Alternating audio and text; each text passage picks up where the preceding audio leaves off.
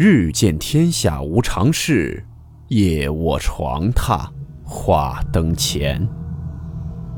欢迎来到木鱼鬼话。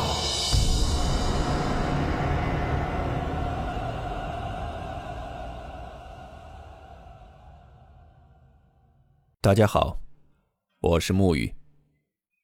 今天的故事来自听友魏妹分享。故事名称：鞭炮驱邪。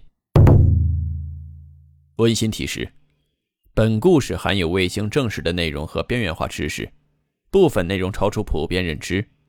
如感到太过冲击自己的主观认知，请大家当做故事，理性收听。以下为第一人称讲述。从小到大有过几次见闻。第一件事呢，我记得是在一个傍晚，大概是下午五六点钟，天蒙蒙黑，我和我弟在家，我妈去上班了，要到七点左右回来。我当时呢就先去做晚饭。我们家是自己盖的那种两层楼房，厨房和客厅是分开的，不挨着。我就在厨房里忙。我弟当时跟我说，他朋友找他，他出去一会儿。我就告诉他，我说不让他玩太久，马上回来。然后我弟就跑出去了。过了有一会儿吧，我就感觉到厨房门口有什么东西过来了。我就抬头看厨房门口那里，当时也不知道怎么了，就感觉有一团黑影趴在门口那里，看着我。我当时把那个黑影当成是我弟了。我还好奇的问他：“我说你不是出去玩了吗？怎么这么快就回来了？”他没理我，还是看着我。我是全程把他当成我弟的。后面我看他不说话，我就说：“别站门口了，我饭快做好了，你去客厅看会儿电视吧。”他对我咯咯一笑，然后就跑客厅去了。后面过了一会儿，我弟回来了。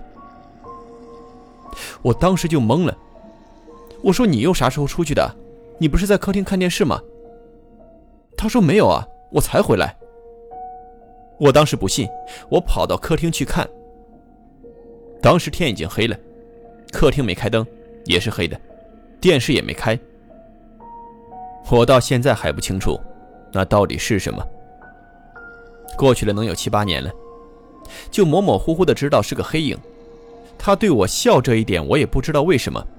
明明是个黑影，我都不知道我是怎么看到他笑的，还把他当成我弟了。到现在都不是很理解。还有一件事呢，是我十三岁时候发生的。那一天是大年初三，我们那边大年初三是要走亲戚的。我们一家五口要去我姥爷家，家里当时还没有小汽车，只有一辆大篷车。爸爸开车，我和我妈还有哥哥弟弟坐在后面。每逢那一天，街上就会特别堵。我爸那时候呢就走别的路了。那条路我记得就是很荒凉，看不到人，除了大树就是大河。走一半的时候，我哥就说尿急，想尿尿。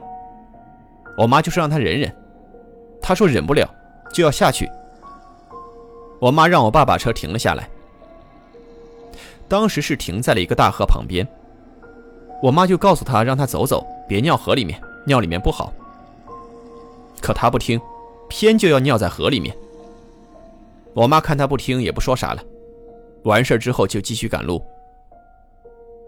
但是我哥上完车就不说话了，一路到我姥爷家都特别安静。我哥本身的话也不多，也没在意。到了我姥爷家，当时我小姨也到了，小姨家也是三个孩子。一下车，我和弟弟就和小姨家的孩子玩起来了。我哥就直接去了客厅，玩了一会儿。我去客厅拿吃的，我看到我哥一个人坐在沙发上哭，就是人呆呆的，眼泪一直流。当时呢，有一些大人在厨房忙，一些在院里说话。客厅就我哥自己，我看到他哭，我就叫他，他也不理我，我就跑过去找我妈。我跟我妈说：“我说我哥哭了。”我妈和我爸都在院里说话呢。我爸听见了，就说了一句：“这大年初三的，谁惹到他了？哭啥呀？”我妈就接了一句：“可能是晕车了吧，难受吧。”我姥爷要过去看看怎么回事就被我妈拦住了，说：“爸，过去看啥？自己哭会儿就好了，别搭理他。”说完呢，我妈还吐槽我哥：“多大个人了，晕车还哭，就是惯的，太矫情了。”我担心我哥，我就进客厅想安慰一下他。一进去有点吓到我了。当时我哥就是还在哭，刚开始是没哭出声，就是眼睛流泪。但是现在是哭出声了，两只手在半空抖，脚也在抖，浑身抽搐。我有点害怕，我就喊我妈。我妈听我喊她，声音不对，急急忙忙的就进来了。当时我爸、我姥爷、我小姨夫都冲进来了，看到我哥这个样子都不知所措。我姥爷呢就摸我哥，说这身上怎么这么凉啊？是不是冷啊？就让我爸把他抱到床上去。我爸把我哥放在床上，盖好了好厚的被子。我姥姥也进屋了，就问怎么回事，都没人回答，因为谁都不清楚咋回事。我妈就让我们都出去，让我哥睡会儿，然后我们都出去了。可是刚出门，我哥就大喊了起来。说什么有个人头飘在空中，我们又都折回去问他看到啥了，他就一直嘟囔说有个人头在空中，那个人头一直在看他，一直在看他。我姥爷让我爸搬把椅子放在院里，放到太阳正底下。我姥爷和我小姨夫把我哥抬下床，背到院子里，放到了椅子上。我哥坐在椅子上，整个人都在抽搐。我姥爷就开始打电话问。问我们那边懂这些的，我姥爷问完之后呢，就让我姥姥去做。我姥姥照做，拿着碗，碗里面放的什么我记不清了，斜放了一只筷子。那筷子接近我哥就会立起来，然后我姥姥就拿着那个碗和立起来的筷子就出门了。过了一会儿，我姥姥回来，就听到我姥姥说了一句：“送不走怎么办？”我姥爷看着我哥很心疼。就说这送不走，就拿炮炸。那时候呢还没禁止放炮，家里还都有。说放炮能炸走一些东西，就让我弟进屋去拿炮。我弟拿炮出来是那种一大盘有十几米长的鞭炮，我姨夫就过去点。我妈和我小姨一人在一边，掐着我哥其中一根手指，具体是哪一根我忘了。掐完我姥爷就让点火。那炮刚响起来，我哥整个人直接就弹跳起来了。我爸、我姥爷赶紧摁着。当时就好像有什么东西从我哥身体里面想出来又出不来的感觉。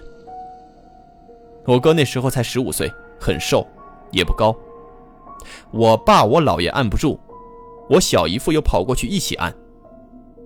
看着三个大老爷们都快按不住了，我姥爷又喊着让我姥姥进屋拿三响炮。说如果还不出来，就拿三响炮继续炸。三响炮响的时候，我哥的脸都白了。我爸看到了，吓一跳，赶忙去摸鼻子，说没呼吸了。吓得就赶紧掐人中。我妈和我小姨两个人一直掐着那一根手指，没敢动过。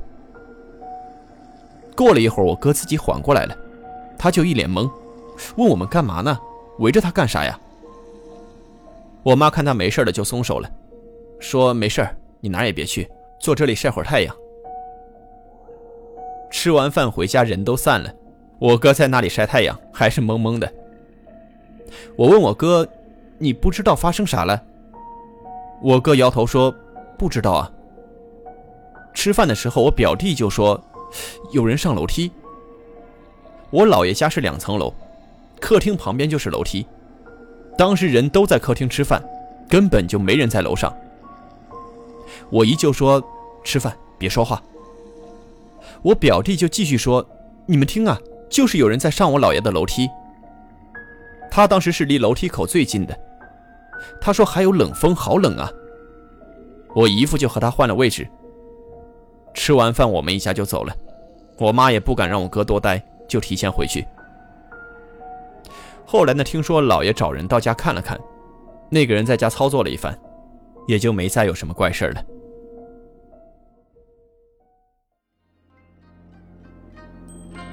好了，我们今天的故事到此结束，祝您好梦，我们明晚见。明月透光，阴风吹柳，是雷鬼觅哀乐。人愿爱妻礼鬼新娘。